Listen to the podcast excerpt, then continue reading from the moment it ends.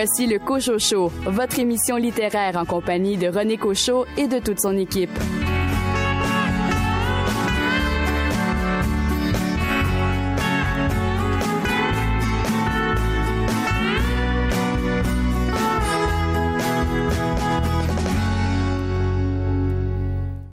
Bonjour tout le monde, ici René Cochot. Au nom de toute l'équipe de votre rendez-vous littéraire, nous vous souhaitons la bienvenue à cette édition spéciale axée sur la littérature jeunesse, au cours de laquelle vous aurez l'occasion d'entendre la chronique de la spécialiste en littérature pour enfants Ariane Régnier, Ariane qui va nous parler de livres sur les licornes.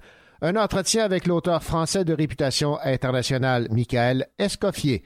Rachel Graveline va nous parler de ce premier tome d'une série de six livres intitulé Carmécélia.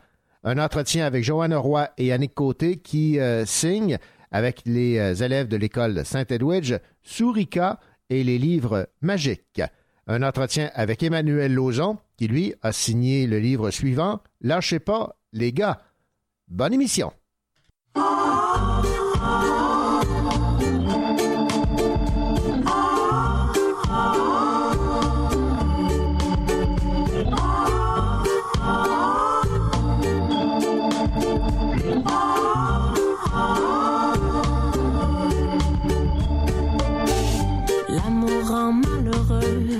Voilà ce que j'en pense. À mes jours de malchance, ma rage et me lance. L'amour est un tricheur, marche sur mon honneur, s'infiltre sublime, fissure mes os. Me prend docile sur son îlot, s'abreuve à mes sanglots, se joue de moi, me laisse solo.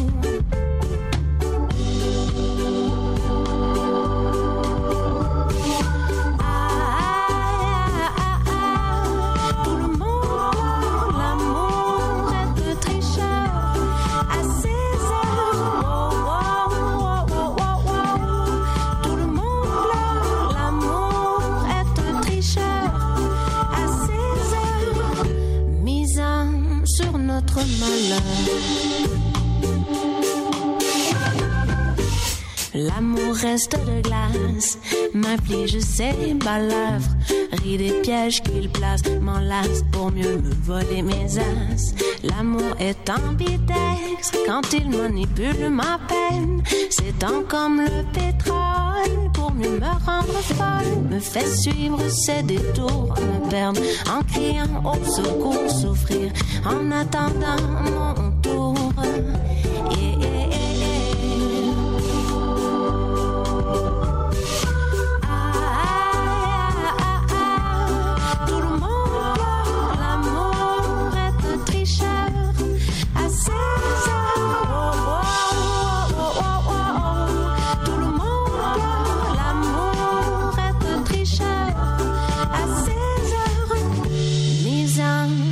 notre malheur.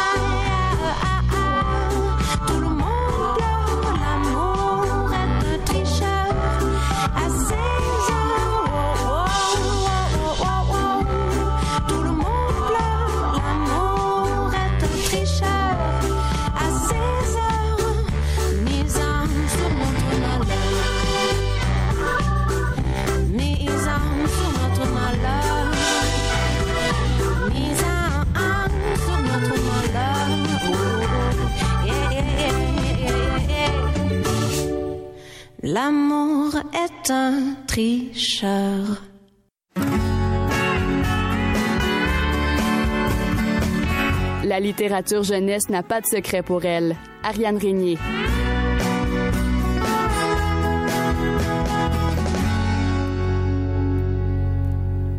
Ariane Régnier, super-héroïne de l'escouade des super-héros des livres et bibliothécaire à la commission scolaire Val des Serres, on va plonger cette semaine dans le monde des licorne. Oui, effectivement. Je me suis dit, bon, on a raté notre chance euh, de faire euh, un spécial Noël avant le temps des fêtes. Donc, qu'est-ce qui est aussi magique que le temps des fêtes est très à la mode en ce moment? Oh mon Dieu, les licornes. Ben, oui, tout à fait. Alors, quatre livres euh, dont vous allez nous parler. Et on va commencer, dans un premier temps, avec un livre qui vous a beaucoup plu. On s'est parlé un petit peu avant de faire cet enregistrement. Ma belle histoire de licorne en fait, ce qu'il y a de particulier, c'est que c'est un livre sonore destiné à la prématernelle et c'est signé Pauline Coudrillier et c'est publié chez Larousse Jeunesse. Oui, tout à fait. En fait, euh, j'ai beaucoup aimé cette petite collection-là euh, dans laquelle on retrouve ma belle histoire de licorne parce que pour intéresser les enfants plus jeunes que 4 ans à la lecture, c'est un merveilleux moyen testé et approuvé à la maison euh, pour justement faire manipuler et aimer les livres aux enfants. Ce qui est vraiment super, c'est que c'est un livre tout carton, donc mhm. cartonné, très solide, très rigide. Donc, vous pouvez les laisser, euh, vous pouvez laisser vos plus jeunes manipuler ce livre-là sans aucun problème. Et puis, l'endroit où on doit appuyer pour lire le livre euh, au sein des magnifiques euh, illustrations colorées de petites licornes et tout simplement en fait euh, au milieu de la page. Donc je vais appuyer dessus pour vous donner un exemple. Bienvenue au royaume des licornes.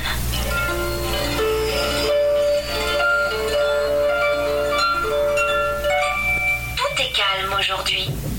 Céleste se demande où sont passés ses amis. Elle devait les retrouver au jardin enchanté. Les chercher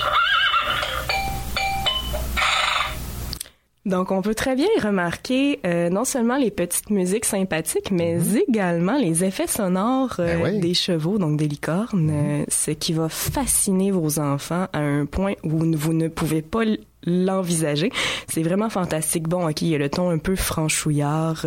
cependant, le niveau de diction est excellent, ce qui va faire en sorte que vos enfants, lorsqu'ils vont avoir euh, écouté quelques fois le livre, vont commencer à réinvestir les mots, le vocabulaire qu'ils vont avoir entendu dans euh, le livre avec une excellente diction, probablement. Ben, c'est parfait, ça. Et euh, ils apprennent en même temps plein de mots. Oui, effectivement. Alors, on rappelle Ma belle histoire de licorne de Pauline Caudrelier aux éditions Larousse Jeunesse, un livre, comme on vient d'entendre, sonore. Deuxième livre, une petite bande dessinée destinée aux jeunes du premier cycle, la série Lily dans la collection Puceron chez Dupuis Éditeur, Joyeux anniversaire princesse de Elsa Branks et les illustrations sont signées Nico.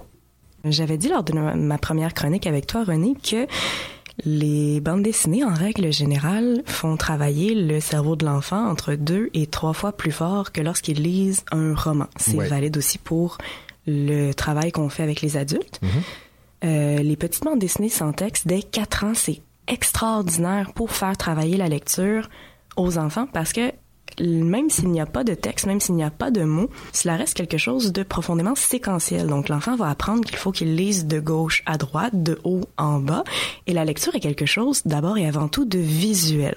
Entre la lettre de l'alphabet latin et le caractère chinois, pour un enfant, lorsqu'il commence, avant même qu'il soit capable de lire, pour lui, c'est un dessin. Donc la lecture, c'est quelque chose d'imagé, c'est de la lecture par image. C'est juste que lorsqu'on devient adulte, on oublie que c'était d'abord et avant tout des dessins mhm. qu'on apprenait à reconnaître. Donc les dessins qu'on retrouve dans les revues, c'est fantastique parce que ça fait travailler le niveau de lecture de votre enfant, mais en plus, ça va faire explorer l'enfant sur différentes situations, différentes émotions aussi qu'ils vont reconnaître chez les personnages. Ils vont, puis ceux qui, les émotions qu'ils ne sont pas capables de nommer encore, euh, qui sont pas capables de mettre des, des mots encore sur ces émotions-là, ils vont venir vous demander comment se sent justement le personnage et vous, vous allez être capable de mettre des mots sur les émotions. Ce qui va aider en fait l'enfant à devenir plus empathique et d'être capable de mettre des mots sur ce qu'il ressent. Chose qu'on apprécie vraiment beaucoup en règle générale. Dans cette bande dessinée-là, Lily, Lily, c'est une petite princesse. la petite princesse, euh, dans celle-là, reçoit des cadeaux pour sa fête. Une montagne de cadeaux, René. Une immense montagne de cadeaux. C'est une princesse, après Ben tout. oui. Et Lily traîne toujours avec elle son petit toutou de licorne avec euh, des ailes, donc un Pégase licorne, on pourrait l'appeler comme ça. Puis là, elle se rend compte que dans la pile de cadeaux se trouvent des enfants aux oreilles pointues avec des boulets aux pieds. Puis là, le papa se rend compte, le roi se rend compte qu'elle a vu les enfants. Puis là, il est complètement fâché. Il retourne les enfants au cachot. Et là, Lily se rend compte que des enfants travaillent pour fabriquer ses jouets d'anniversaire. Oh. Oui, Lily a en sa possession une baguette magique qu'on va retrouver dans les trois autres euh, bandes dessinées parce que c'est la série Lily.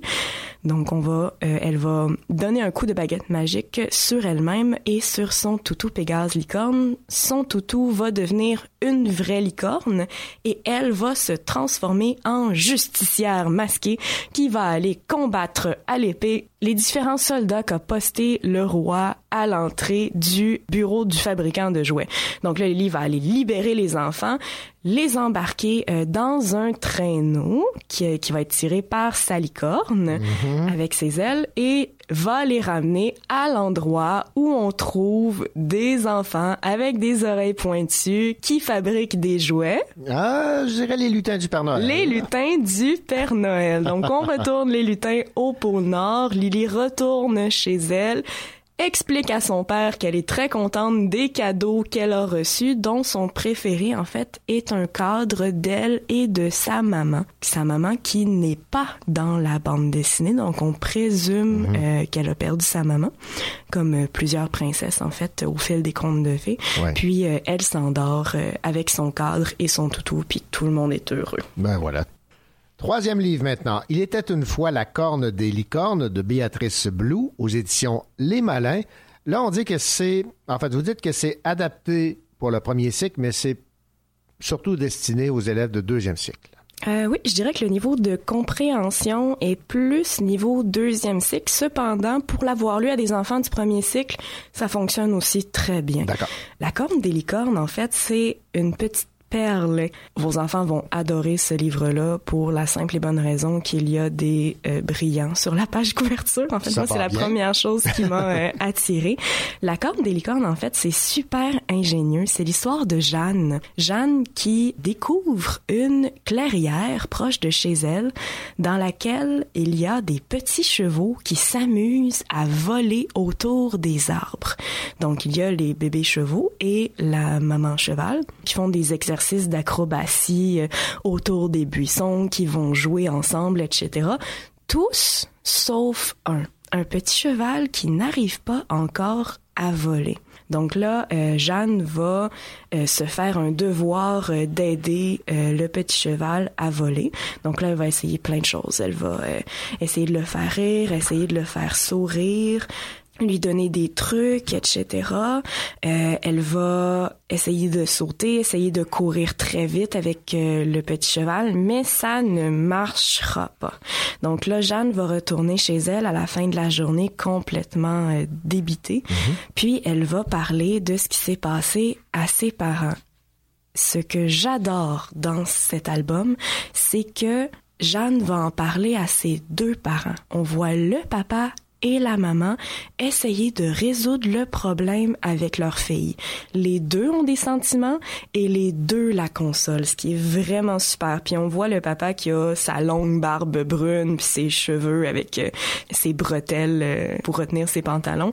Puis là, les deux parents lui disent "Ne t'en fais pas, Jeanne." On va aider tous ensemble le petit cheval, on va arranger ça. Donc Jeanne peut se coucher sur ses deux oreilles tranquilles. Nous arrivons au lendemain matin. Les deux parents et Jeanne vont réfléchir à qu'est-ce qu'on pourrait donner au petit cheval pour le faire sourire, pour qu'il soit heureux, pour qu'il soit capable de voler. Fait que là, la maman, elle va dire euh, quelque chose à partager. Jeanne va suggérer quelque chose de sucré et le papa quelque chose de joyeux. Donc, qu'est-ce qui est sucré, joyeux et à partager? Pourquoi pas de la crème glacée? Ben oui, quelle bonne Donc idée. là, ils font un cornet de crème glacée pour la petite licorne. Jeanne tellement heureuse d'aller donner de la crème glacée à son ami cheval qu'elle va courir, courir, courir jusqu'au cheval, s'enfarger les pieds dans une roche. Le cornet de crème glacée va faire un vol plané jusqu'au front du petit cheval dans un flouch retentissant. le petit cheval va trouver ça tellement drôle et, la, crème glacée va lui couler le long du visage, donc il va trouver ça doux et sucré, mhm. qu'il va secouer son pelage étincelant, bouger sa queue scintillante et voler. Réussir à voler. Donc c'est ainsi que les licornes, en l'honneur de Jeanne, ont adopté le fait d'avoir une corne sur leur front. Ah, on a enfin l'origine. Effectivement. Et ça confirme que la crème glacée peut rendre heureux. Définitivement. la crème glacée, c'est magique. C'est magique. Et on va terminer avec le journal des mystères, Légende du monde animal de Sophie Lamoureux, illustration Nicolas Galkowski, Boris Zayon et Tristan Gillon. Légende du monde animal fait partie d'une série de trois livres euh, publiés chez Fleurus. Dans le fond, c'est la collection Le Journal des Mystères. Il y a aussi Crime et délit euh, de l'histoire et Mensonge ou vérité dans l'histoire. Ce sont des livres qui se lisent euh, de côté. En fait, on doit ouvrir le livre au complet et ça donne l'effet un peu d'un journal, comme si on lisait un journal. Donc, ça fait un immense. Ouais, c'est le format d'un journal. En oui, ça a exactement le format d'un mhm. journal. C'est fantastique. Puis, on nous dit bienvenue au cœur du mystère. On va nous parler en fait de l'origine des différentes légendes qui ont mené à la création de des créatures fantastiques. Mhm. Donc on voit que le dragon a été aperçu aux quatre coins de la planète, etc. ce qui est vraiment super en fait, c'est qu'il y a une table des matières.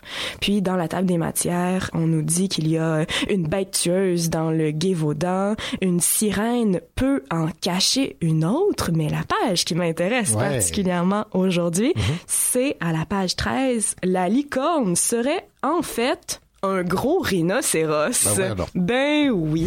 le merveilleux cheval blanc de nos légendes a bien existé, mais son portrait est moins flatteur que celui que nous avons en tête. D'après les chercheurs, les vraies licornes étaient en fait de très gros rhinocéros, de la réalité à notre imaginaire. Mais comment la licorne s'est-elle métamorphosée? Mhm. Et si vous voulez la réponse à cette question, je vous suggère d'aller chercher le livre soit à la bibliothèque, soit d'aller le chercher dans une librairie indépendante. Et là, j'ai une petite surprise parce que j'ai une élève à qui j'ai fait lire euh, ce euh, merveilleux euh, documentaire qui m'a écrit une petite critique. Constance Lachapelle, élève du troisième cycle, qui nous dit le livre Le Journal des mystères est très instructif pour le troisième cycle. C'est aussi un livre que tu ne lis pas en une seule nuit parce qu'il y a beaucoup de pages et c'est très passionnant. Les illustrations sont magnifiques et tu te sens comme dans un journal d'aventure. Et on rappelle le nom de cette jeune fille? C'est Constance Lachapelle. Voilà. Eh bien, Ariane, ça a été euh, un réel plaisir de plonger dans cet univers des licornes. Je rappelle que vous êtes super héroïne de l'escouade des super héros des livres et bibliothécaire à la commission scolaire Val des Serres. On se retrouve pour une autre chronique pour d'autres recommandations de lecture de livres illustrés destinés aux tout petits. Merci. Et, et d'autres aventures. Et d'autres aventures. Merci. Au plaisir. Bonjour, ici Amélie Bibot, auteur pour la jeunesse. Vous écoutez le Cocho Show, le meilleur show littéraire en Estrie.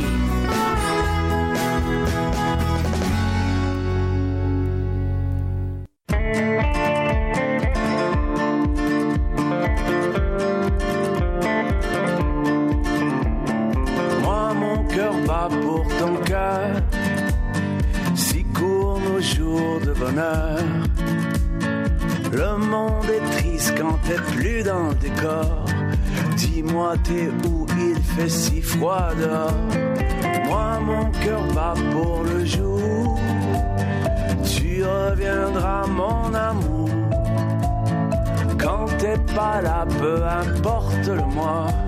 Sur mon existence, y a trop d'indifférence. Moi mon cœur bat, ça fait mal deux fois plus vite que normal. quand je suis avec toi.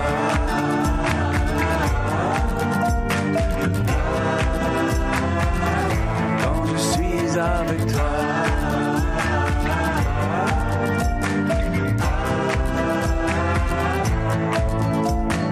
Moi, mon cœur bat pour nous deux. Royaume des gens heureux. La vie est souffrance, je la préfère en danse. Bouge avec moi, on fera quelque part. Moi, mon cœur bat quand je te vois. Quand tu m'effleures de tes doigts. La vie, la mort, peu importe mon sort. Laisse-moi encore une nuit avec toi. Moi, mon cœur bat, ça fait mal. Deux fois plus vite que normal. Quand je suis avec toi.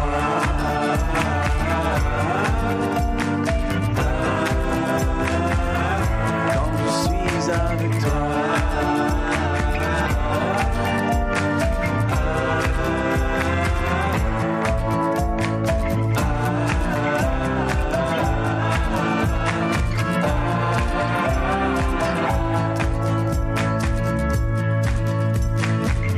Mon cœur ne battra plus quand tu auras disparu.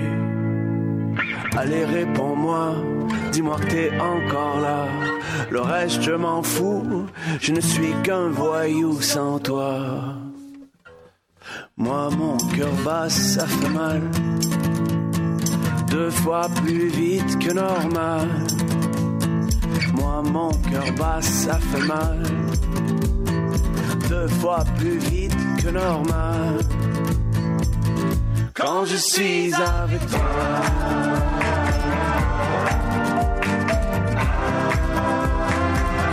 Quand je suis avec toi.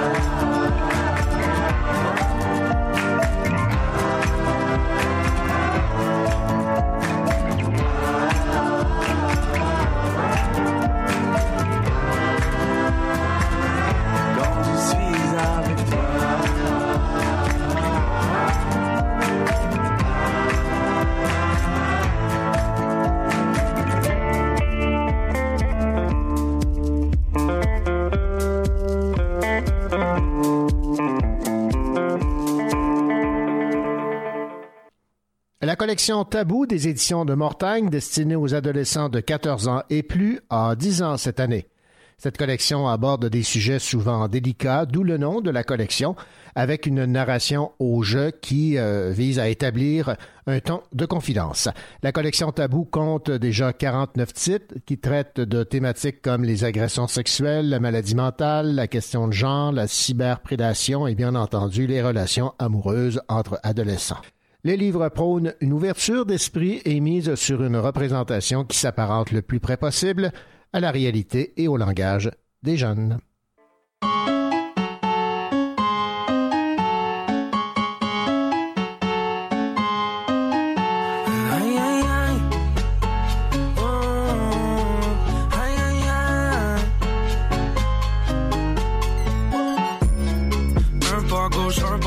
Un pas en arrière, deux pas en avant. Danse sur la dope, danse sur mon rap, bouge son derrière et danse sur le temps. Salto arrière sur le dance floor. Quelque pas les mauvais fait de l'impro. Nos émotions sont coordonnées sur la chanson, on est synchro. Elle a un tatou Nefertiti sur l'avant-bras. L'œil de résidence son coup pose pas tous les mauvais gars. eh. Puis danse, danse, danse. C'est ce qu'elle se pense, pense, pense. T'inquiète de regarder, mais y'a juste avec moi que qu'on s'entend. J'ai l'impression avec mes skis de limo. On a ridé sur la ZZ Wagon Lambo. Quand on est ensemble, on a du good time. On transforme le cannabis en boucan. Y'a aucune raison pour qu'on feel bad. Y'a aucune raison pour qu'on chicane. Baby, baby, viens qu'on chillax. Au final, s'amuser c'est vital. Bouge sur la piste de danse, et suit le tempo. Je la regarde, puis je la prends par les hanches, je suis son super héros. On consomme nos émotions, et baby, t'es ma dope. Laisse-moi m'approcher, laisse-moi t'embrasser, mi amor. Déjame besarte, ay, ay, ay. Besarte, ay, besarte, ay, ay, ay. Besarte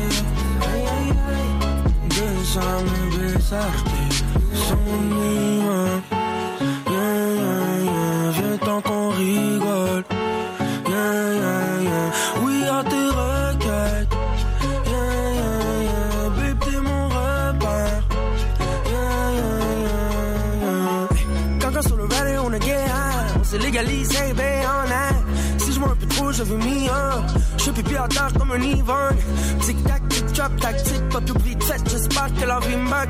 Ça serait temps que je me prenne une pause qui Je me quand je fais une petite nappe.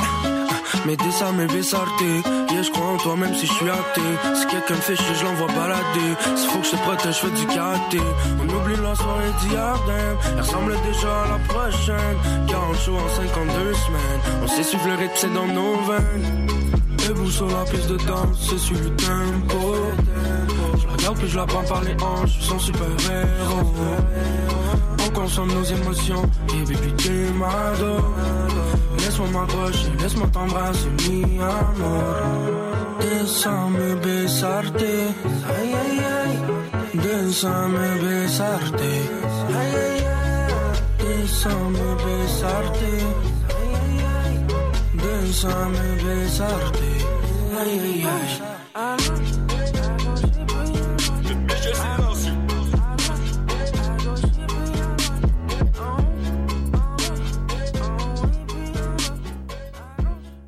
Dans quelques instants, au Cochocho, un entretien avec l'auteur français Michael Escoffier, un des grands auteurs de la littérature enfantine.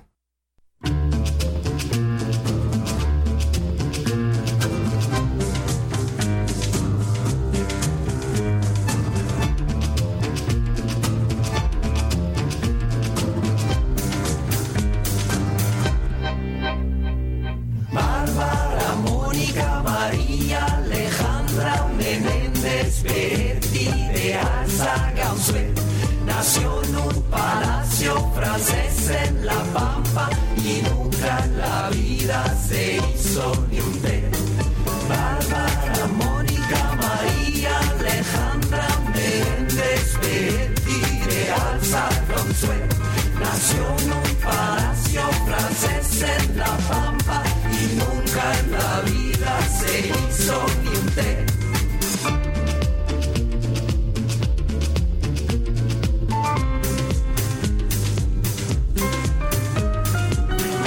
Semana pasea, su ajada elegancia. Por las escalinatas de la Plaza Francia. Y en la recoleta siempre pone flores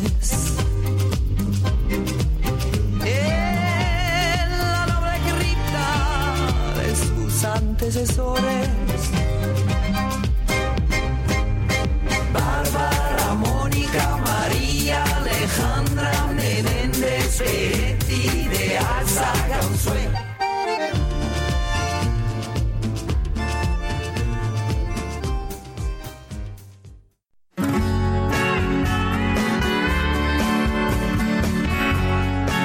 Alza, écoutez le Cochocho en compagnie de René Cochot, votre rendez-vous littéraire.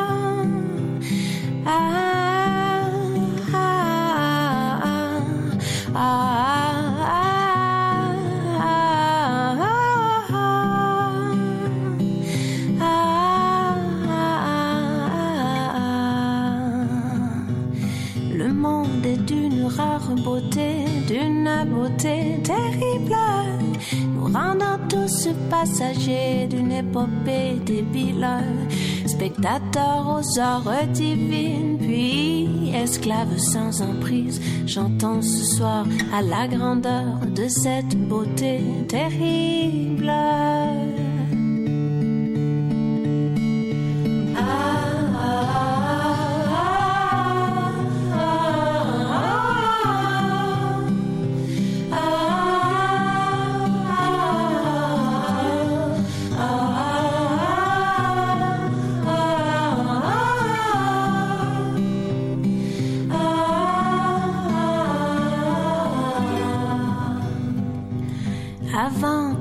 Ces étoiles ne quittent, guidées par sa main finale, versant sans doute la rançon pour nos frêles figurines. Juste après le triste murmure couleur en d'autres jours d'azur, chantons doucement notre colère à cette beauté sublime.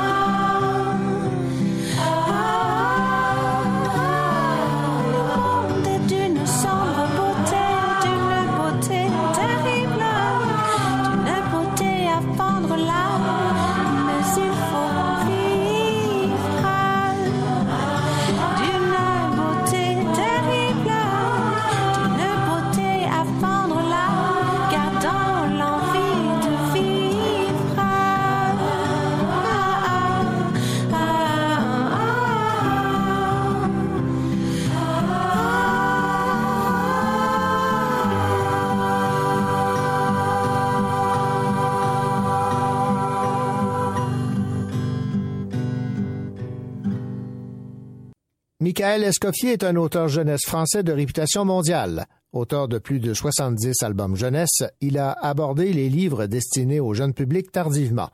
Michael Escoffier est un auteur exceptionnel et prolifique et ses œuvres amusent les enfants autant que les parents. L'auteur jeunesse aborde n'importe quel sujet sous couvert de l'humour, une arme redoutable à ses yeux. Michael Escoffier cherche avant tout à divertir le lecteur, à lui faire passer un bon moment, tout en lui permettant de relativiser certains moments du quotidien.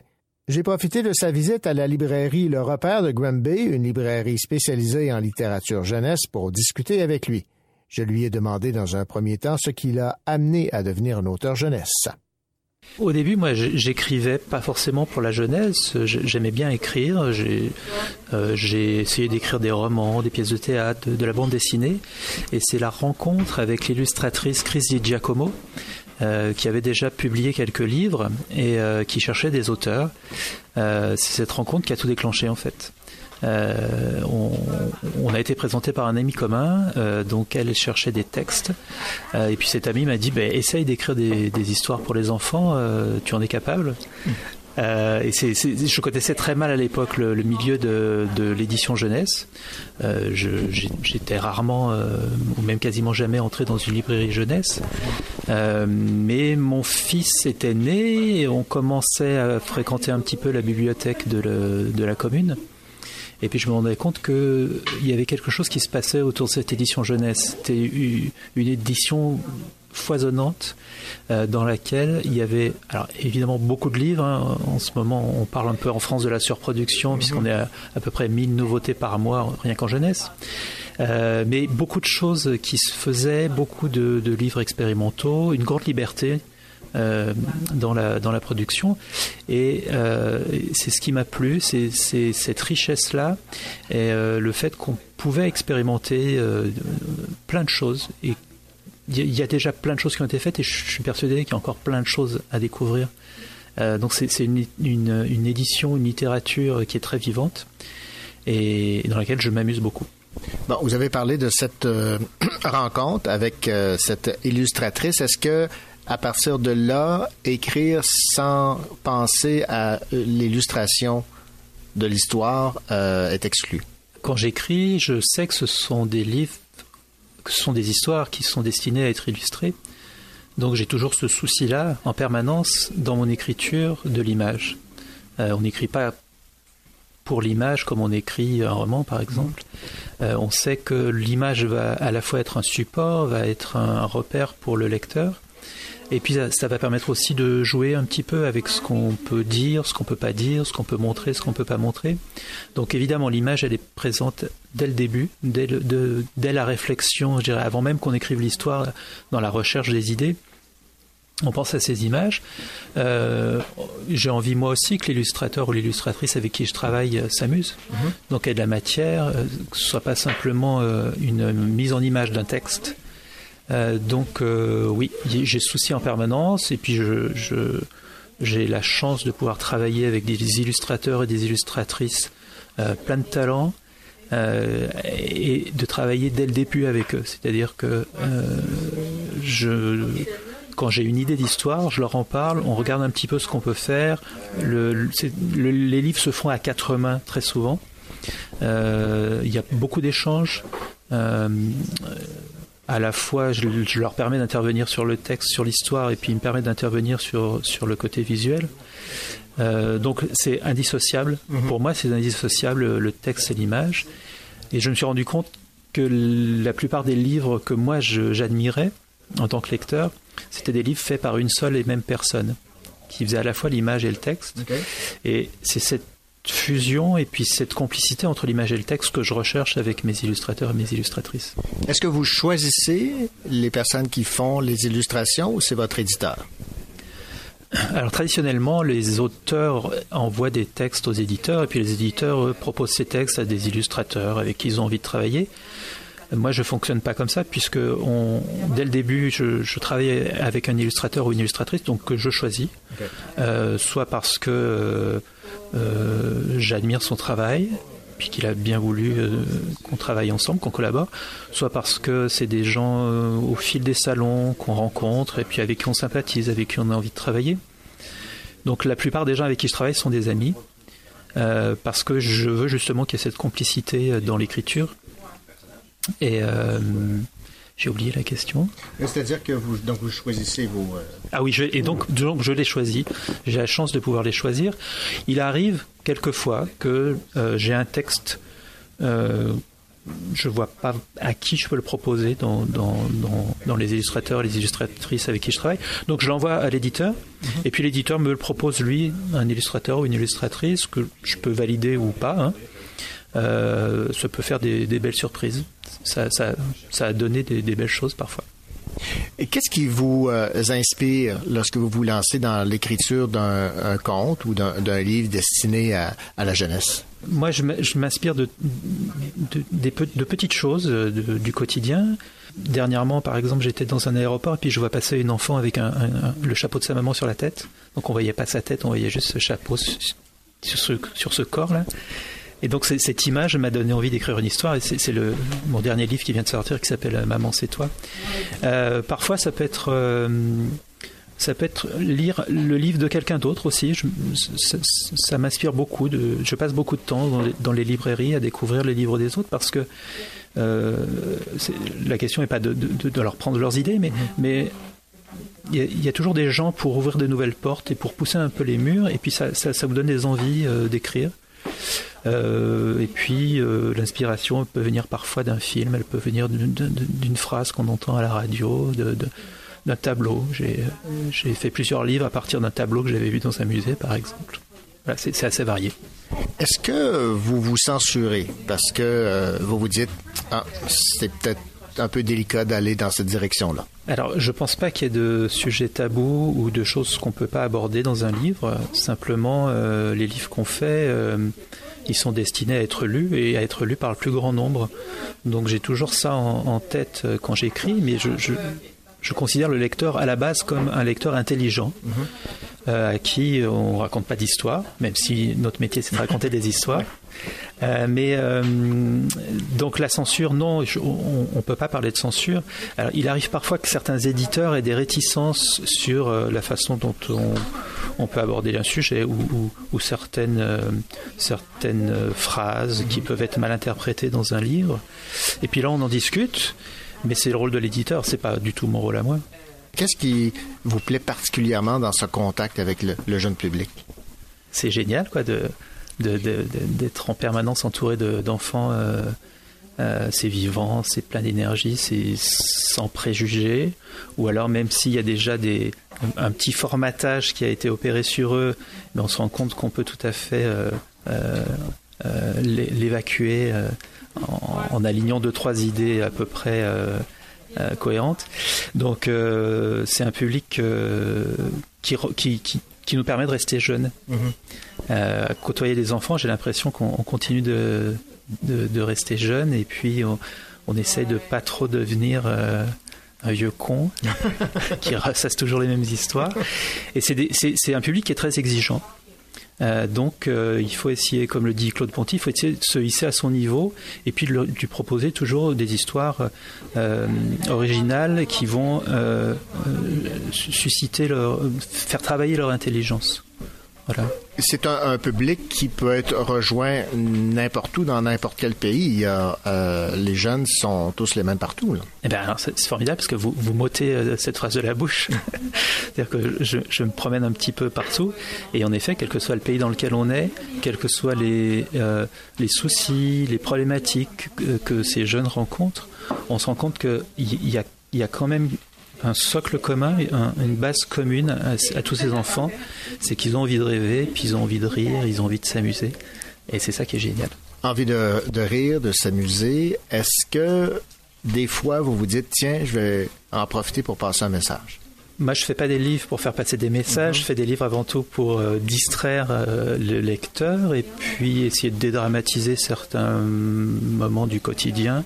Les messages, il m'arrive d'en faire passer, mais un peu en douce, c'est-à-dire que mhm. de façon très discrète, et puis sans appuyer vraiment. Ceux qui veulent voir quelque chose le voient, puis les autres passent à côté, mais c'est pas gênant.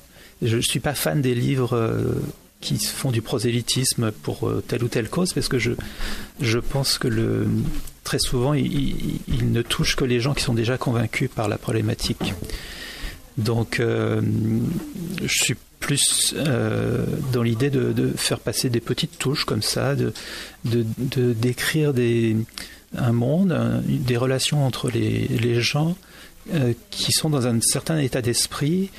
Je pense qu'à force d'être entouré de livres euh, qui décrivent des, univers positifs, et qui essayent de propager des, idées positives et progressistes, pense qu'il peut y avoir un petit, un, petit effet sur le, sur le lecteur, mais à condition, euh, je ne pense pas qu'un livre va changer le monde ou va changer une personne, mais une, multiplicité de livres, euh, une certaine occurrence va, va permettre de euh, d'amener dans, dans l'esprit certains, certains réflexes mm-hmm. ou petits conditionnements qui, qui sera positif.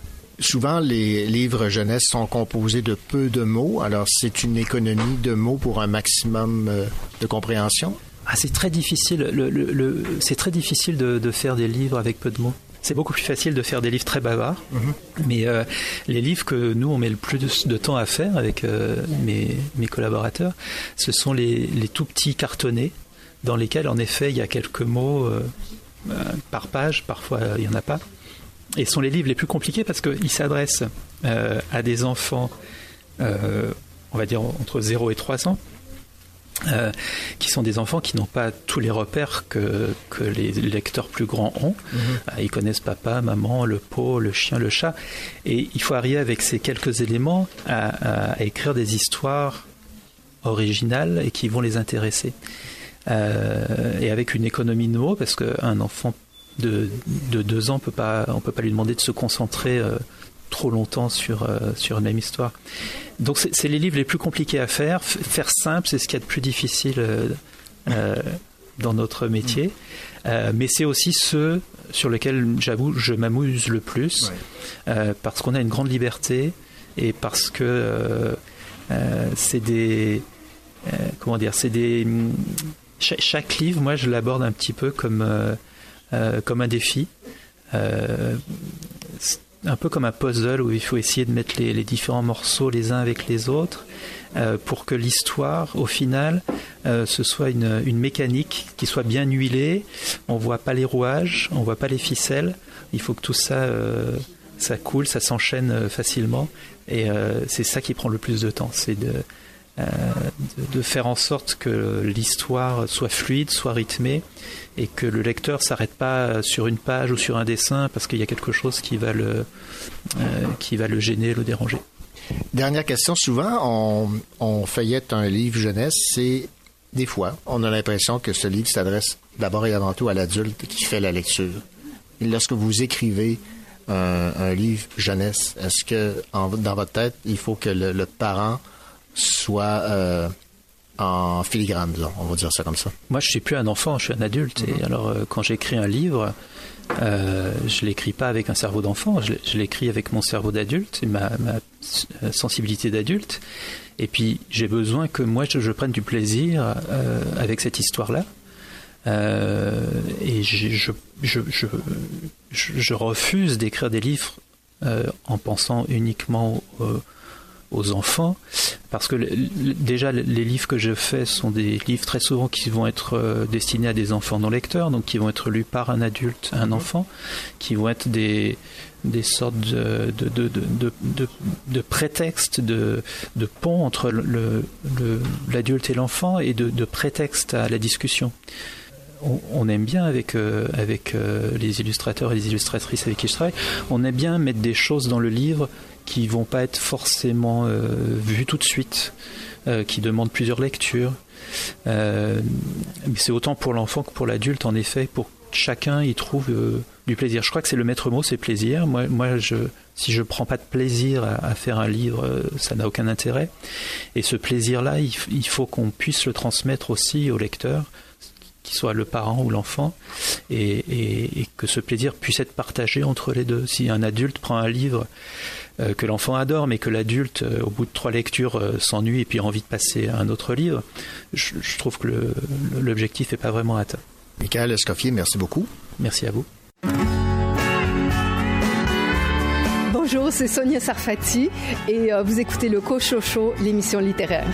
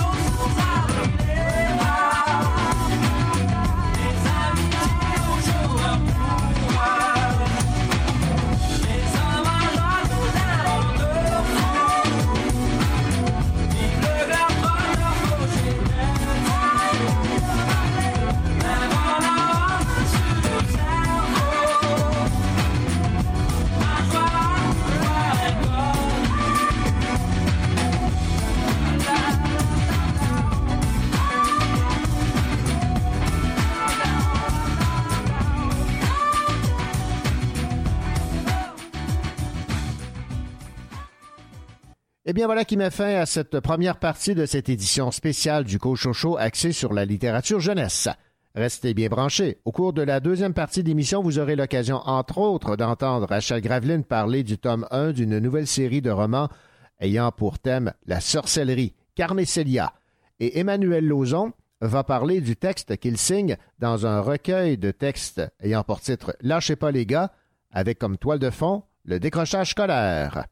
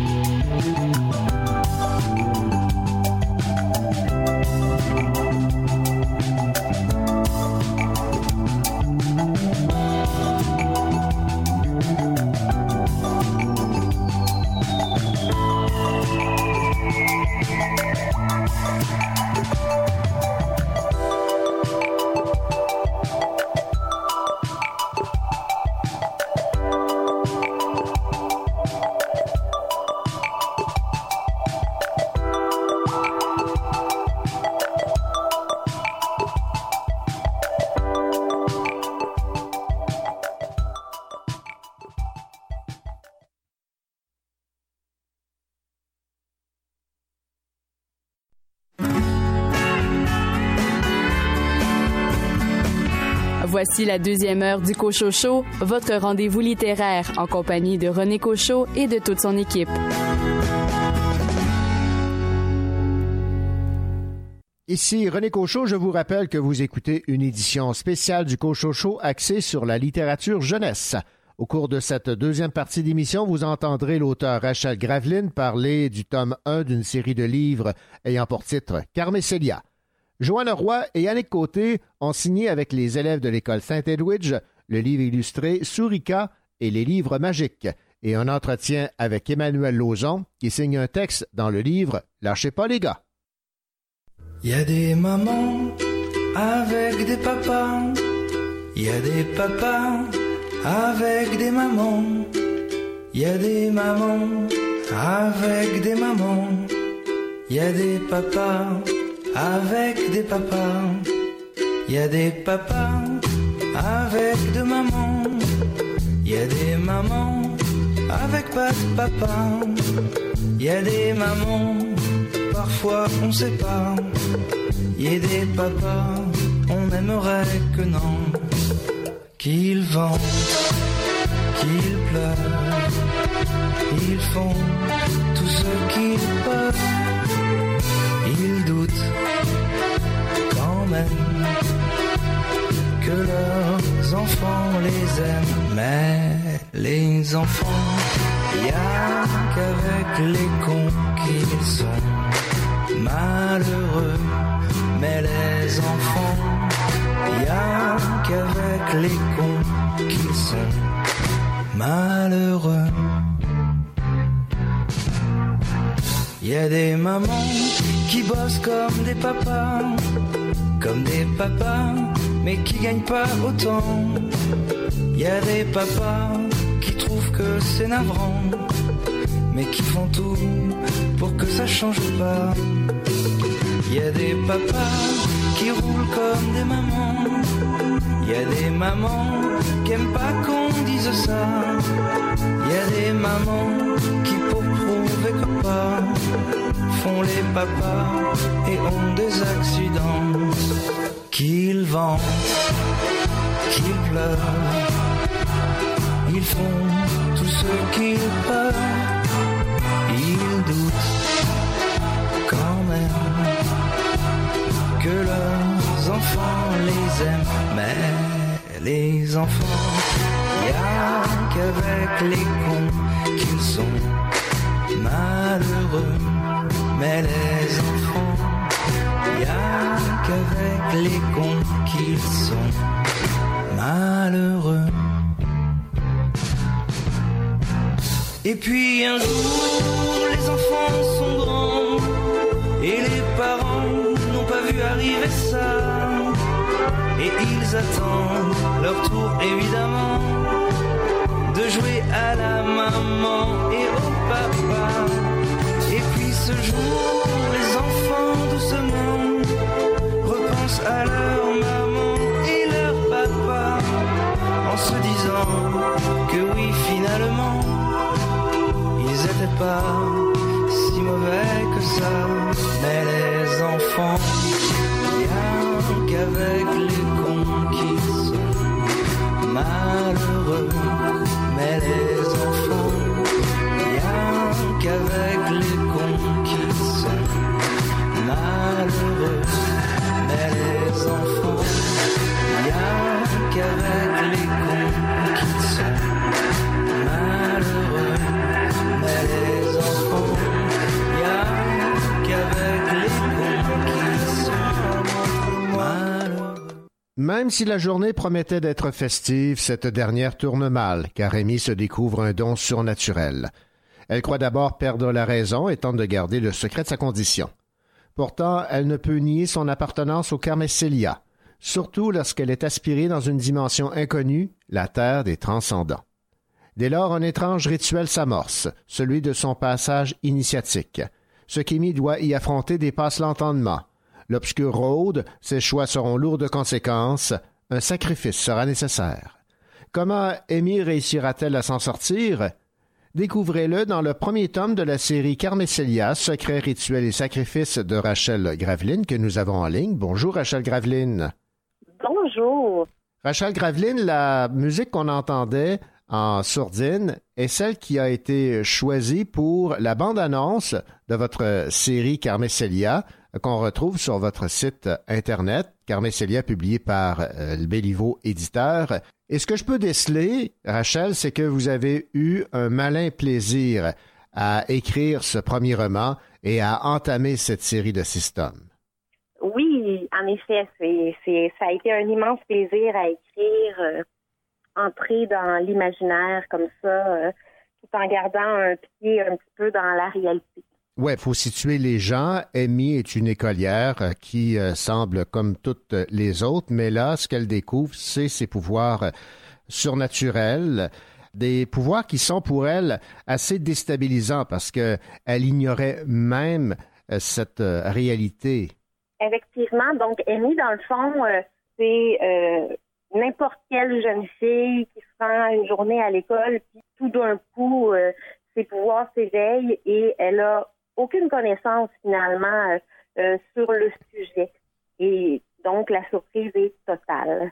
Alors, il y a de la sorcellerie, il y a des rituels, un passage initiatique. C'est une histoire fantastique tout en étant contemporaine parce qu'elle fréquente une école. Elle a donc sa vie avec ses parents. Et euh, ce monde féerique ou ce monde de sorcellerie, c'est quelque chose qui vous passionne? Euh, oui, en fait, euh, moi j'aime beaucoup les sorcières, ça me parle beaucoup. mais j'aime beaucoup le fantastique en général, mais c'est sûr que quand on parle de sorcellerie, de mystère, de hantise, de pouvoir, tu sais, il y a tellement d'éléments sur lesquels jouer, ça nourrit facilement l'écrit, je dirais. Amy découvre donc ses pouvoirs surnaturels, mais contrairement à plusieurs univers fantastiques, ce n'est pas particulièrement avec enthousiasme qu'elle accueille cette euh, perspective. En fait, les super pouvoirs lui font peur. En fait, sa réaction, là, ça la rend peut-être un peu plus euh, humaine, un peu plus réaliste. Oui, exactement. En fait, euh, quand on, lit du fantastique, souvent on a un personnage qui est plutôt fonceur, dont les réactions à ces pouvoirs sont plutôt positives, je dirais. Mhm. Euh, alors que, en réalité, si on se réveillait demain matin avec des pouvoirs surnaturels, je pense que notre premier réflexe serait tout d'avoir un peu peur, d'être surpris, puis de, se demander si on n'est pas en train de perdre la tête finalement. Et euh, euh, c'est un petit peu ça que j'ai voulu injecter dans le fond, dans l'histoire fantastique, par le biais du personnage qui complètement déstabilisé par sa situation.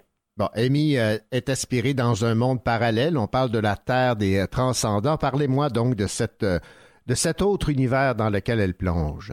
la Terre des transcendants, c'est un univers assez vaste qu'on va découvrir étape par étape. dans le, premier tome, on en a un aperçu. Et évidemment, dans les sites, on va vraiment entrer toujours un peu davantage jusqu'au tome 3 où vraiment, là, on va être en plein dedans, mais pour donner une bonne idée, c'est là où se retrouve le clan des Carmacélia.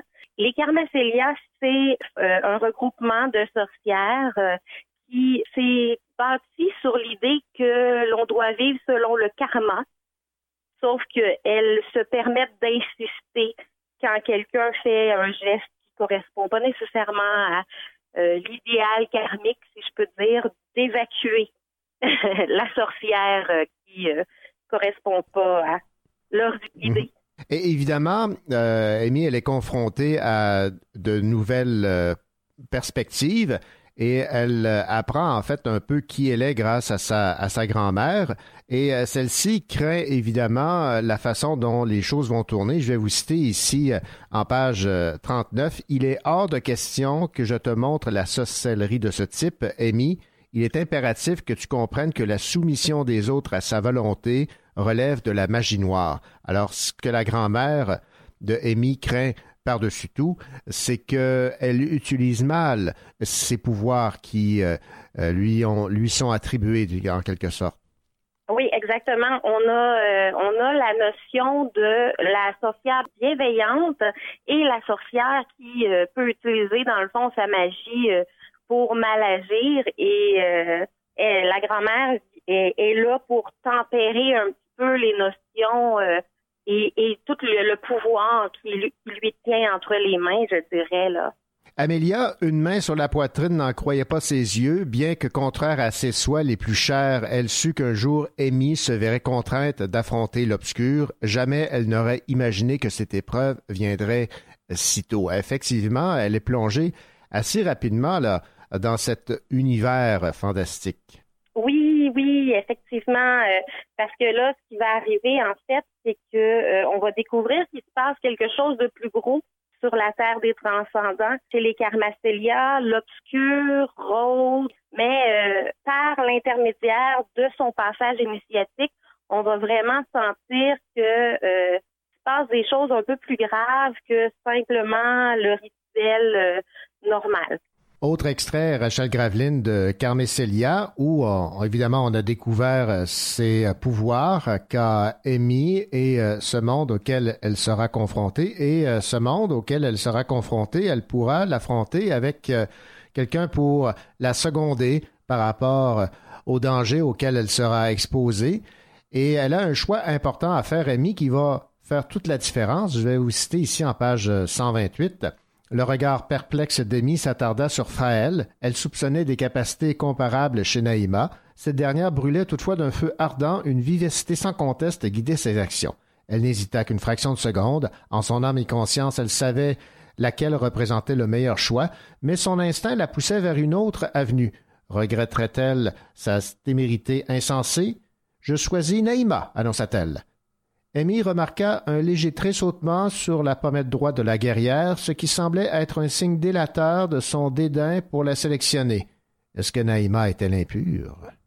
En fait, euh, tout, comme je disais, euh, comme le clan est érigé sur euh, les valeurs, en fait, de, d'agir selon sa bonne foi, sa bonne conscience, d'agir avec bienveillance, si on veut. Le rituel est basé là-dessus, mais il y a comme une problématique dans le rituel, c'est que en faisant le choix de sa comparse de voyage, mm-hmm. elle ne sait pas si euh, la personne qui l'accompagne, la sorcière qui l'accompagne, est elle bienveillante.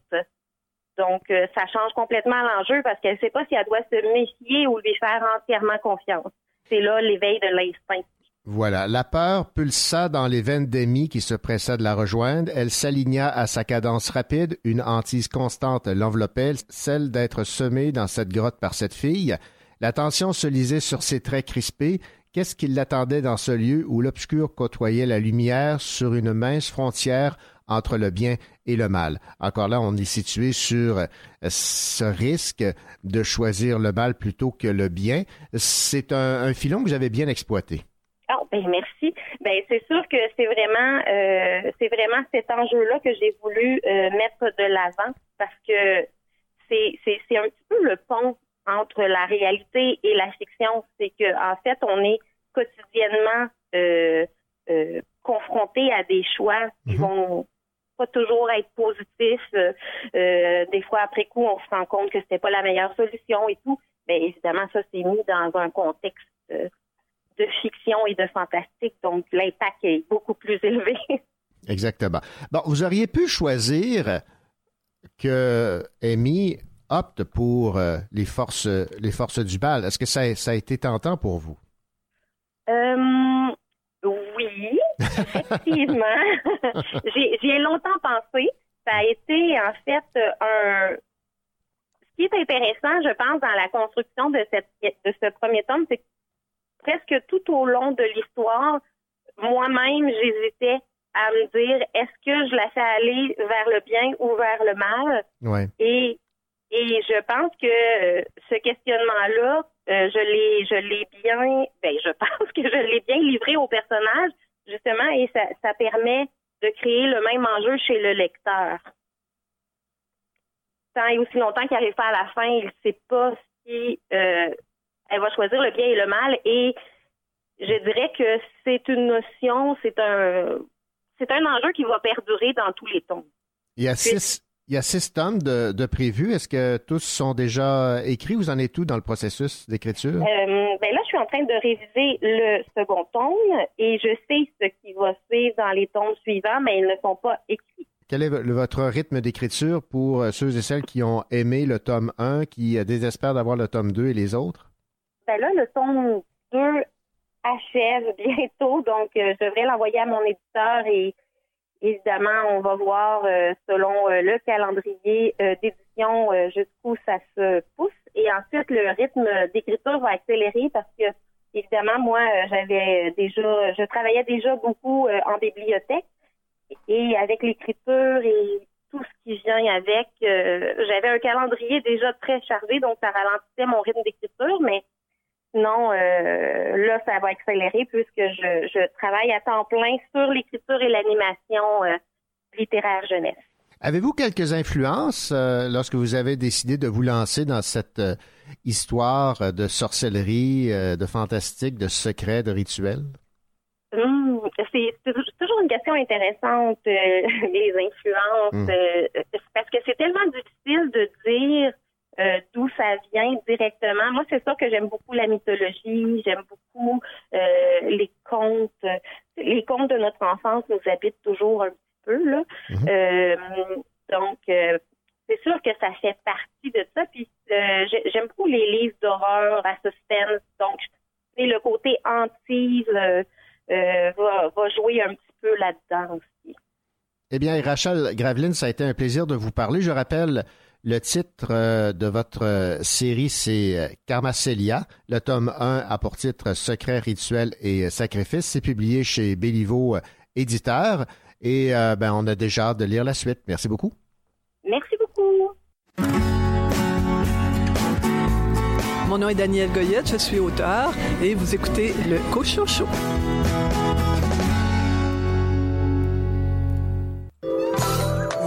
Bien montrer-moi, montrez-moi. Oh, oh. S'il vous plaît, montrez-moi, montrez-moi. Oh, voulez-vous bien montrer-moi? Montre-moi le chemin, montre-moi la monnaie, montre-moi le bien si vous me montrez le mauvais. Montre-moi où on est, montre-moi où on est. On peut sortir de la merde et c'est peu importe où on est. Montre-moi ta ville, montre-moi ta file, montre-moi le thrill, mais montre-moi le real. Montrez-moi vos montres, je vous montrerai le temps. Montrez-moi le monde, je vous montrerai comme il est grand. Montre-moi ton manège préféré, je te dirai quitter. Montre-moi ton ex, je te dirai de bien fait de la quitter. Montre-moi la famille, montrez-moi l'amitié. Mais oublie pas ce qui s'abîme, finit par se briser. Montrez-moi la folie, montrez-moi l'amour. Montrez-moi qu'à deux on pourrait mieux monter la côte. Autant je maladroit, autant je mal à gauche. Pourquoi si j'ai jamais fait de mal, mon âme ressent la faute. Montrez-moi. Oh, oh, oh.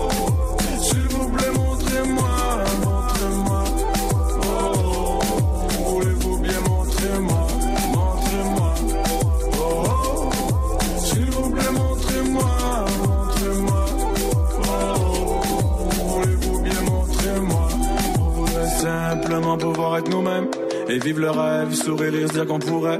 Rappelez-moi la vie, montrez-moi l'important. Pourquoi les choses passent tellement vite qu'on en a même pas le temps. Là où j'ai grandi, c'est nulle part où j'ai été. Pour. Alors montrez-moi, ouais, montrez-moi au grand jour. Montrez-vous ouvert, montrez qu'on a tous le sang chaud. Montrez-moi la folie, montrez-moi l'amour. Montrez-moi qu'à deux on pourrait mieux monter la côte. Autant je maladroit, autant je mal à gauche. Pourquoi si j'ai jamais fait de mal, mon âme ressent la faute. Montrez-moi. Oh, oh, oh.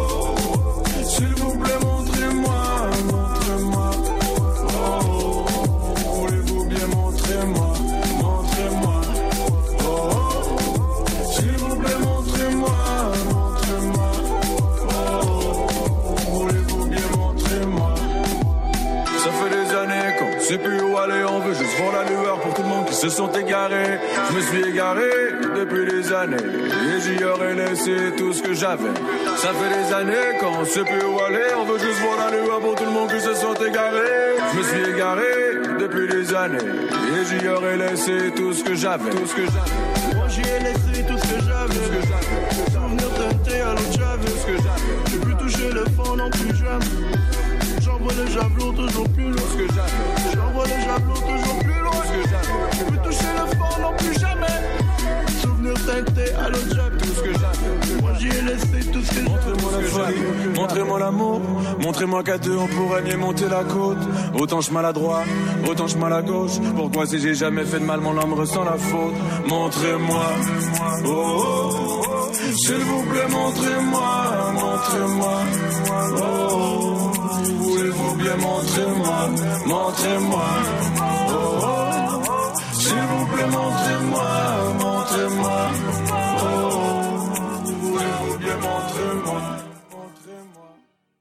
L'auteur Annick Côté et l'illustratrice Joanne Roy ont publié dans le passé des livres destinés aux enfants. Voilà qu'elle récidive avec Sourika et ses livres magiques. Mais ce qu'il y a de particulier dans ce livre illustré, c'est que c'est une œuvre collective créée avec les élèves de l'école de Saint-Edwidge. On écoute Annick et Joanne. Ce livre-là, c'est un livre qui a été fait en collaboration avec l'école de Saint-Edwidge et l'IGG, qui est l'école euh, où j'enseigne. Donc, ça a été un processus euh, vraiment qui s'est fait sur une année scolaire. Euh, au début, j'ai fait le tour des cinq classes pour aller euh, rencontrer les élèves, leur expliquer la, la trame de fond de l'histoire, dans le fond, qui est une souris magicienne qui laisse des livres dans les classes la nuit. Et là, quand l'enseignante ouvre le livre, bien, les enfants sont projetés dans cet univers-là. Donc, j'ai demandé à chaque classe dans quel univers ils voulaient aller, euh, quel personnage ils voulaient rencontrer. Donc, ensuite, je me suis mise à l'écriture, j'ai euh, inventé l'histoire. Et ensuite, on est retourné voir les élèves, on leur a raconté l'histoire et euh, on leur a dit qu'est-ce qu'on avait besoin euh, pour faire les, illustrations parce qu'elle est participée à ce, côté-là du livre aussi. Donc là, c'est plus Joanne qui peut parler de cette partie-là, peut-être. Donc, au niveau des illustrations, c'était quand même assez fascinant parce que euh, on demandait des élèves, euh, 84 élèves dans le fond, de la maternelle à la sixième année, de, de nous faire des dessins. Et donc, on avait retranché, nous, l'histoire en pages pour savoir vraiment quelles illustrations euh, on, avait besoin. Normalement, c'est moi qui fais ce, travail-là, mais là, Annick a, regardé, on s'est penchés toutes les deux là-dessus et ça a été super intéressant de voir le résultat euh, des, élèves, de ce qu'ils pouvaient nous faire comme, dessin. Et là, moi, c'était d'incorporer ça. Moi, je faisais dans le fond les fonds euh, des, pages et il fallait venir greffer les dessins des enfants. Bon, parlons un peu de la magie qu'on retrouve pour chacune des classes. J'imagine que la magie imaginée par les plus jeunes n'est pas nécessairement la même que celle des plus âgés. Ben, étonnamment, euh, je dirais que les, grands de l'école euh, se sont bien portés au jeu, puis on leur explique que là, ça allait être un livre pour un public jeune, donc ils devaient penser à ça, pas penser à ce qui les intéressait à eux entre 10 et 12 ans, mais se mettre plus dans la peau de ce que eux ils aimaient quand ils avaient 3, 5, 6 ans. Donc euh, ça, ça fait en sorte que le livre, euh, les, les univers qu'on traverse, ça, ça se tient bien, puis même que l'univers des plus grands, des 5 6e années, eux, ils sont allés dans un univers euh, vraiment fantastique et un monde de bonbons et de créatures magiques. Donc, ils sont vraiment allés avec des idées qu'ils savaient qui allaient plaire aux plus petits. Et les plus petits, euh, quel a été leur univers? Euh, ben, dans le fond, les maternelles ont choisi le monde d'un château, donc un royaume enchanté. Euh, ensuite, les premières années, c'est une forêt. Euh, les deuxièmes années, c'est une île déserte. Et les trois, quatrièmes années, c'était la jungle. L'exercice leur a permis évidemment de se découvrir un imaginaire, de se découvrir également un goût à l'écriture. Est-ce que c'était au départ l'objectif que vous vous étiez fixé, c'est de, leur donner le goût et de la lecture et d'écriture? Je pense que c'est un peu des deux et de faire aussi connaître que dans un livre, il y a, plusieurs étapes afin de réaliser un livre. C'est pas juste l'auteur qui fait un livre, c'est pas juste l'illustrateur qui fait un livre, c'est un travail d'équipe. Et donc, euh, pendant cette année scolaire-là, Annick a été capable de leur montrer toutes les étapes qui étaient nécessaires pour la réalisation d'un livre. De, donc, de faire en sorte qu'ils ne voient plus euh, la fabrication d'un livre de la même façon. Là. Donc, C'est de les amener dans un univers là, qui, connaissent peu, de, voir euh, combien il y a de professionnels qui peuvent euh, travailler pour euh, la réalisation d'un livre et, dans le fond, aussi de leur permettre, peu importe leur âge, qu'ils aient 5 ans ou 12 ans, d'avoir la, même étincelle, la même valeur au niveau de, la fabrication du livre. Puis on tenait vraiment à ce que dans la page de garde, dans le fond, tous les noms des enfants soient là. Donc, il y a les signatures de tous les auteurs à l'intérieur. Vous êtes auteur, vous êtes euh, illustratrice. Lorsque on publie un livre, on en est particulièrement fier. C'est l'aboutissement de plusieurs heures de travail, de différentes étapes. J'imagine que les élèves qui ont vu pour la première fois le livre édité, publié, ça devait être un sentiment de fierté incroyable. Ah oui, c'était vraiment beau de voir ça. Dans le fond, on a fait un lancement collectif. Tous les élèves étaient là, les parents. Puis, du fait justement que les élèves ont pu suivre le cheminement de, la fabrication du livre, moi, j'étais retournée en classe une fois que le montage avait été final puis qu'on avait la version numérique. Euh, j'étais allée leur présenter. Donc, ils avaient quand même vu le résultat sur un écran en classe. Et là, on leur disait, vous allez voir, ça va être différent quand vous allez lire le livre. Et là, quand on leur a remis, je vais toujours me souvenir d'un petit garçon de deuxième année pour qui, tu sais, on sait que c'est une famille peut-être un petit peu plus défavorisée, qu'on sait qu'à la maison, il ne doit pas avoir plein de livres, puis là, de lui remettre son livre, puis qu'il serre contre son cœur, puis qu'il dit « Oh, mon livre, mon beau livre! » Et c'était toute la fierté du monde, là. Puis, tu sais, on s'est dit, ben, on a réussi ce qu'on voulait, là. On a vraiment créé aussi un sentiment d'appartenance dans l'école, un but commun, un projet pour toutes les classes, là. Donc, c'était vraiment, euh, vraiment beau à voir. Il y a un sentiment de fierté pour les initiatrices aussi. Oui, c'est sûr que ça a été super valorisant pour nous. Là. Puis quand on rencontrait, les, vu qu'on vient d'un petit milieu, un petit village, mais quand on rencontrait des fois les élèves ailleurs, ils nous posaient toute la question, là, le livre, là, ça va être quand, c'est-tu Ouais, ouais. bientôt? Fait que c'était, on voyait qu'il y avait ça en tête, puis qu'ils savaient que ça s'en venait. C'était pas juste on a fait quelques activités, puis ça s'arrête là. Ils savaient qu'elle allait avoir quelque chose. là. Puis aujourd'hui, je peux me permettre, ma classe sont venus euh, visiter le salon, puis là, là, ils voyaient le livre au salon du livre, puis là, ils ont même parlé, des fois, il y avait des, des personnes qui venaient voir, puis là, ils nous disaient, hey, c'est c'est nous, là, c'est notre livre, moi, j'ai fait ce dessin-là, moi, mon nom, il est là. Que c'était le fun aussi, là, de voir ça. Puis ce qu'il y a de particulier, si je peux ajouter, c'est qu'Annick et moi, on a fréquenté la même école primaire quand on était jeunes. Donc pour nous, c'est encore plus euh, valorisant, plus euh, palpitant de savoir que des élèves qui fréquentent euh, cette même école puissent avoir fait un, un livre, puis grâce à notre passion, dans le fond, qu'on a pu leur partager. Eh bien, Annick Côté et Johanna Roy, merci beaucoup pour cette entrevue. Je rappelle le titre de votre publication, écrite avec plusieurs mains, euh, 84 jeunes, Sourika et ses livres magiques. Merci. Merci beaucoup. Merci.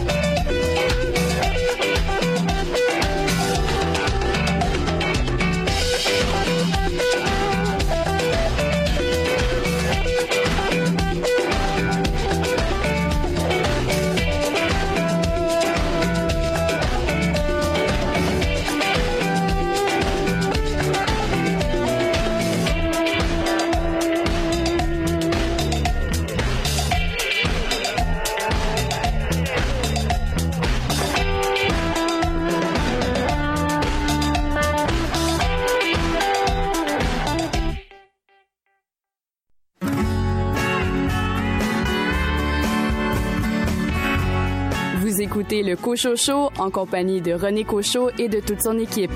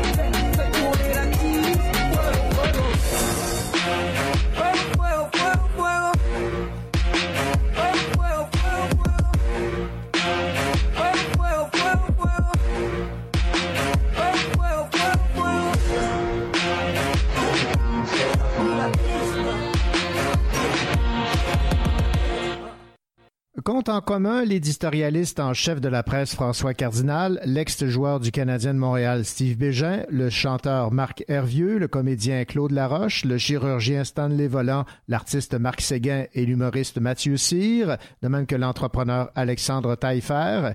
Ils ont tous eu beaucoup de difficultés à l'école, au point de décrocher pour plusieurs, que ce soit par rébellion, par ennui, pour cause d'hyperactivité, de pression ou d'anxiété. Aujourd'hui, ces anciens cancres sont des modèles de performance qui excellent dans leur travail parce qu'un jour, ils ont trouvé une passion, un mentor, une motivation ou encore un point d'ancrage qui leur ont permis de se hisser parmi les meilleurs dans leur domaine respectif. Quelles leçons en tirent-ils? Les réponses dans un livre qui a pour titre Lâchez pas les gars, publié aux éditions de la presse, d'anciens cancres témoignent je me suis entretenu avec l'un d'entre eux, Emmanuel Lauzon, auteur jeunesse, qui me dit dans un premier temps pourquoi, à son avis, les gars ont tant de difficultés à l'école et particulièrement au secondaire? C'est la grande question qu'on me pose depuis que c'est sorti. Évidemment, je prétends pas avoir toutes les réponses parce que, en fait, il y a plusieurs réponses. Euh, mais je vais essayer d'y aller le plus neutre possible, et, et- mais en parlant aussi de mon expérience à la fois. Là, mais euh, je veux pas faire des grandes sorties. Mais bon, euh, déjà, euh, ça, peut, ça peut paraître niaiseux, mais au niveau secondaire, je, trouve qu'on fait commencer les, jeunes trop tôt. Les adolescents ont besoin de dormir, ça c'est une chose.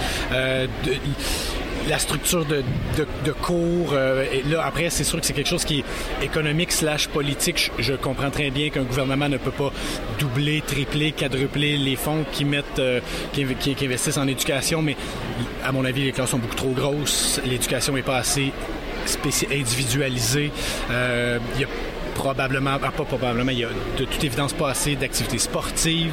Euh, pour quelqu'un qui n'a pas de difficulté d'apprentissage ou pour, pour quelqu'un qui n'a pas de problème de motivation ou de déficit d'attention, peut-être qu'un cours d'une heure, c'est rien, mais pour quelqu'un qui a un déficit d'attention, une heure, c'est très long. Euh, fait tout, tout ça serait à repenser. Je, pense que le modèle, il y a beaucoup d'heures dans un- une journée. À mon avis, moi, moi c'est ce que je- j'avais de la difficulté, euh, difficulté avec ça, c'était trop long. Euh, Il y a une pression sociale aussi, je pense. Ça finit par être une pression économique aussi, je crois, d'avoir des diplômés secondaire autour de 17 ans pour les envoyer dans soit à l'université ou en tout cas au cégep ou des métiers spécialisés pour qu'ils intègrent, ultimement, le plus rapidement possible le marché du travail.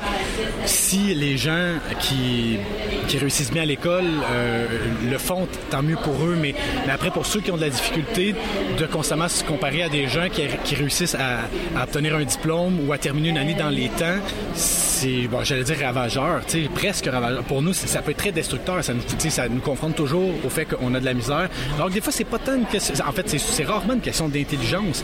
C'est une question de, contexte. Moi, euh, on m'a demandé de voir un, un orienteur à 14 ans. J'avais aucune idée de ce que je voulais faire à 14 ans. J'ai, su que je voulais faire tout ce qui est euh, culturel, euh, littérature à 27, 28 ans. Là, je. Donc moi, on, veut avoir des diplômés, on ne veut pas forcément qu'ils se découvrent eux-mêmes. Et ça, je crois que c'est un enjeu majeur. Est-ce que c'est ce qui ressort euh, en général des textes qu'on retrouve dans ce, recueil, là, je sais pas les gars? Oui, oui. Euh, des fois plus directement, d'autres fois plus indirectement, parce qu'il y en a qui prennent vraiment pas position. Il y en a qui sont moins, tu sais, qui, qui, qui vont plus raconter une histoire. Euh, il y en a bon, avec des âges différents, donc leur parcours scolaire ben, date de tellement longtemps que bon, on- le système d'éducation a changé. Mais euh, oui, c'est sûr que ça, ressort un peu dans pas mal tous les textes, mais à, à des niveaux différents, puis à des réalités différentes. Il y en a qui étaient à Québec, il y en a qui étaient dans les pensionnats, des écoles privées, des écoles publiques. Donc, ça varie un peu, mais oui, c'est le fil conducteur, c'est certain.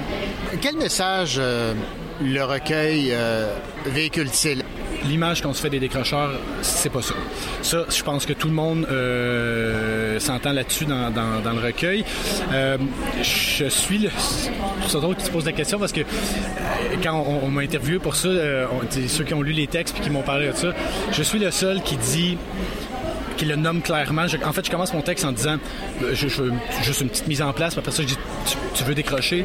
Ben vas-y, décroche. Là, euh, euh, ça, avait comme attiré un peu le... Quelques recherchistes m'ont comme tout de suite appelé à me dire, ah ouais, tu, dis ça? Et là, évidemment, quand on lit le texte, on comprend que je, n'incite pas les gens à décrocher, au contraire. Euh, mon objectif à moi, et je parlais de pression tantôt, moi, avec ce texte-là, la dernière chose que je voulais faire, c'est je, je sais qu'il faut dire aux gens, lâchez pas, décrochez pas, mais c'est une bonne chose de le faire. Mais il y a un. Tu sais, moi, c'est parce que j'ai doublé mon secondaire 2, j'ai triplé mon secondaire 2, puis j'ai lâché l'école parce que j'allais le quadrupler. Donc, quelqu'un qui a une situation similaire à la mienne, je parle pas de quadrupler, là, mais tu sais, comme que les difficultés perdurent dans le temps, c'est plus juste une petite tape dans le dos qu'il y a de besoin, c'est une pause.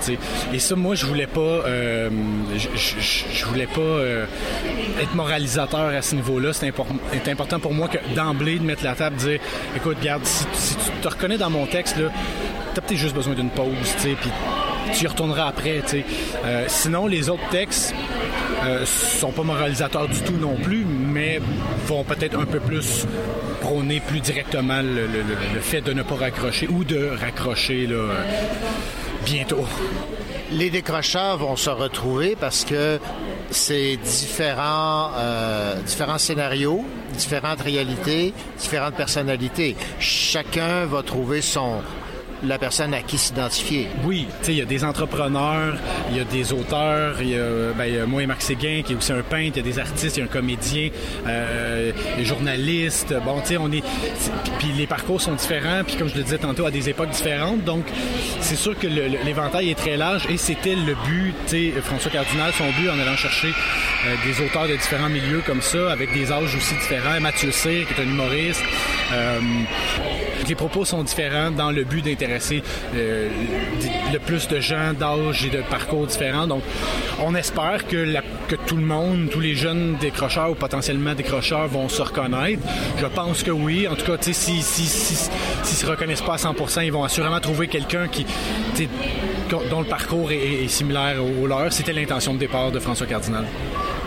Force est d'admettre qu'on a tous notre propre, image du décrocheur. Vous-même, quand vous avez vu la liste des auteurs de ce recueil, là, je sais pas les gars, est-ce que vous avez vous-même été surpris? De quelques-uns, euh, Mathieu C, j'ai pas été surpris parce que ben, on, se connaît très brièvement parce que j'ai déjà organisé un spectacle avec lui dans un milieu communautaire euh, sur le thème du TDAH parce que j'ai un TDAH et lui aussi. Donc, euh, on- je connaissais un petit peu à peine son mais ça, ça m'a pas surpris. Des gens comme Alexandre Taillefer, ça, je- j'en avais absolument aucune idée. Euh, François Cardinal, euh, évidemment, ça, j'en avais aucune idée. Il y en avait que je connaissais pas. Pierre-Luc Kimper, je, je le connais pas. C'est un entrepreneur là, en monnaie informatique. Le connais. Fait que lui, je savais pas. Mais euh, je, dirais que, à part peut-être Mathieu Cyr, la plupart de ceux que je connaissais, ça m'a surpris. Parce que c'est des gens qui, euh, François Cardinal, Alexandre Taillefer, c'est des gens très cultivés. Euh, bon, Alexandre Taillefer aussi, c'est un, homme d'affaires. Donc, tu sais, c'est niaiseux, hein, parce que moi-même, je veux pas avoir ce genre de préjugés-là. Mais, ah, il y a des sous, il est cultivé, donc forcément, il doit pas avoir eu du. Ah, ben non, tu sais, c'est.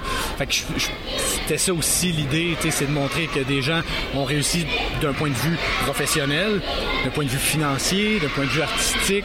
Euh, et, je pense que pour plusieurs d'entre eux, c'était peut-être aussi l'idée de surprendre le public, parce que c'est des gens qu'on s'attend, on s'attend pas à ce qu'il y ait eu des parcours difficiles. Et réussite personnelle.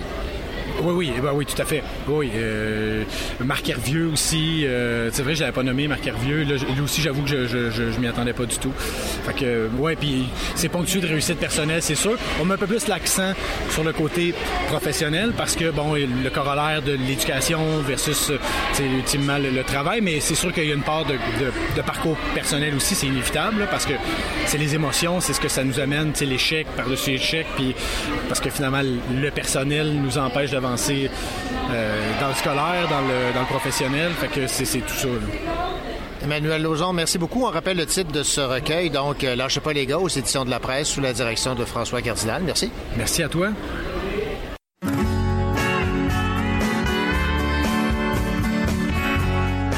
Vous écoutez le Cochocho en compagnie de René Cochot, votre rendez-vous littéraire.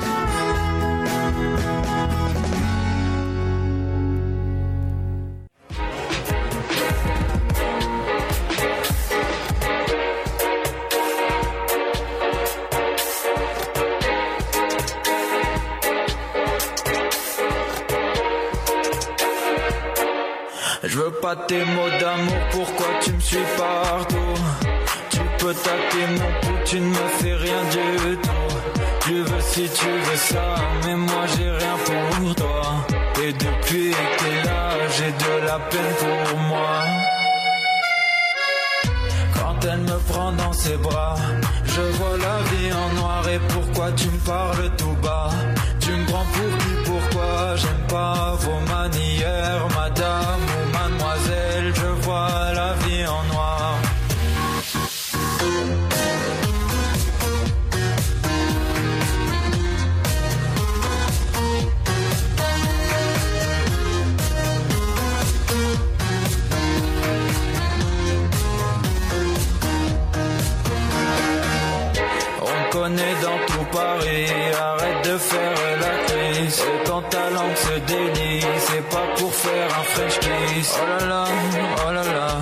seulement il y avait que ça. Regarde-moi et dis-moi au revoir. Quand elle me prend dans ses bras, je vois la vie en noir et pourquoi tu me parles tout bas? Tu me prends pour qui, pourquoi? J'aime pas vos manières, madame ou mademoiselle, je vois la vie en noir.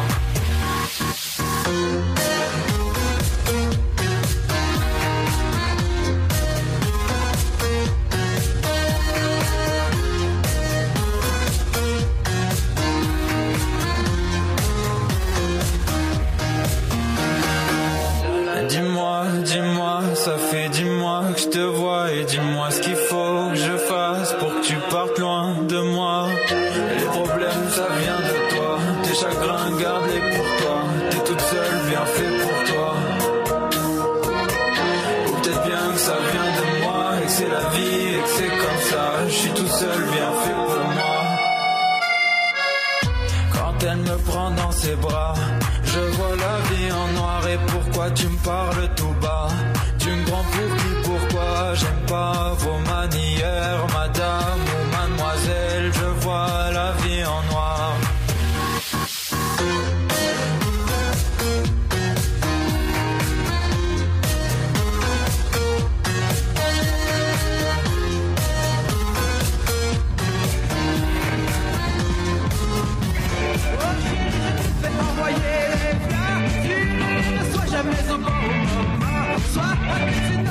Entendu le livre, soit à tu n'étais pas dans l'appartement.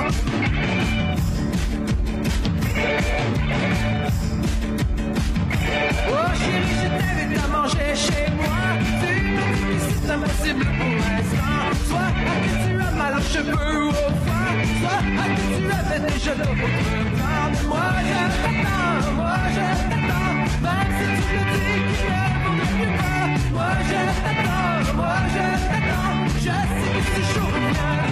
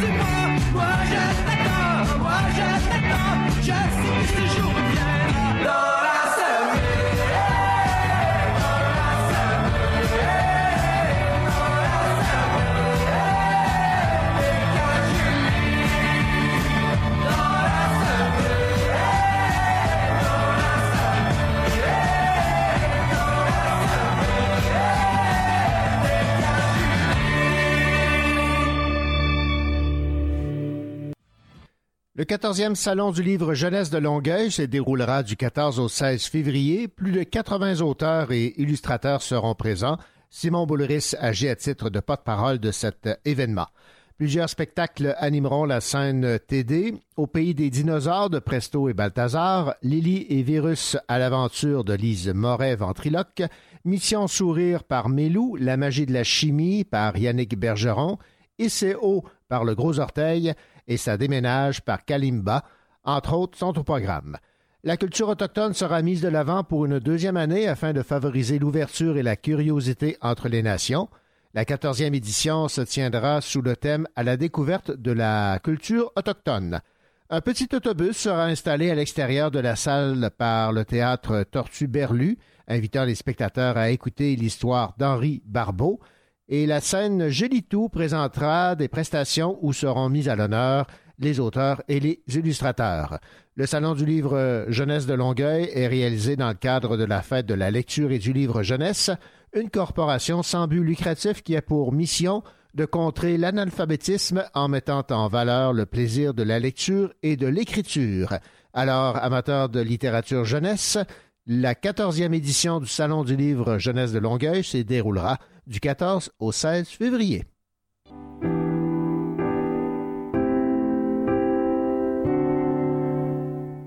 J'ai souvenir encore d'une rue d'un quartier qui me vit souffrir, grandir par les années. C'est dans un vieux taudis que dix ans de ma vie, j'apprenais à mentir, pourquoi vieillir?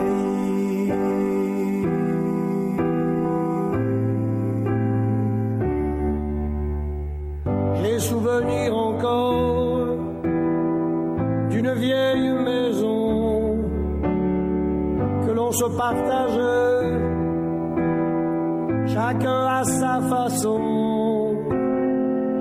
un logement bien chauffé, si bien gelé, les rats dans l'escalier prenaient leur déjeuner.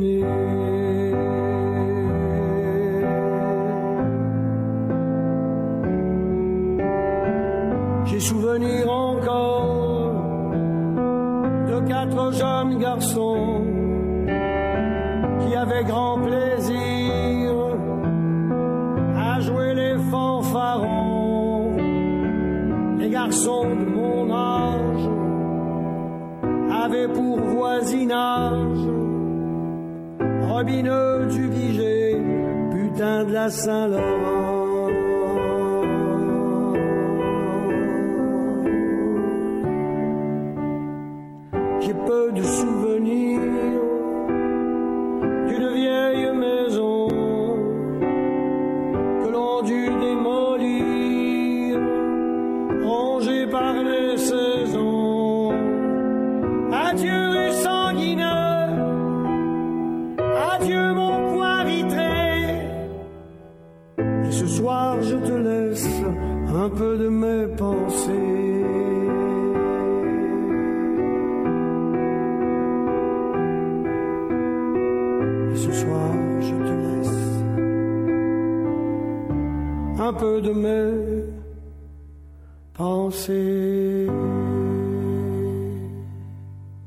Ah, quel beau souvenir de Claude Dubois. J'ai souvenir encore, euh, j'ai souvenir encore des livres que j'ai lus durant ma jeunesse. Bien des gens pourront se le dire parce qu'évidemment, le goût de la lecture, souvent, c'est lorsqu'on est jeune qu'on le découvre. C'était notre spécial littérature jeunesse du Cochocho. J'espère que le contenu vous a plu. Je vous rappelle que si vous avez le goût de réécouter des chroniques euh, ou euh, d'écouter des chroniques que vous avez ratées, euh, l'émission est maintenant disponible en balado. On se retrouve la semaine prochaine avec une édition normale de votre rendez-vous littéraire, le Cochocho. Allez, au revoir, bonne semaine et surtout, n'oubliez pas, bonne lecture.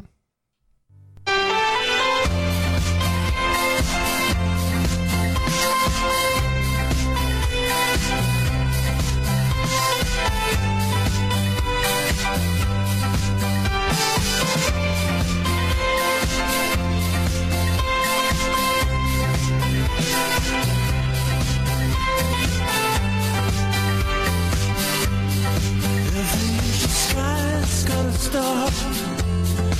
Every inch of skin's got a scar. I guess you got everything now. Every inch of space in your head is filled up with the things that you read. I guess you got everything now. Every film that you've ever seen fills the spaces up dreams. That reminds me. Every inch road's got a sign. And every boy uses the same line.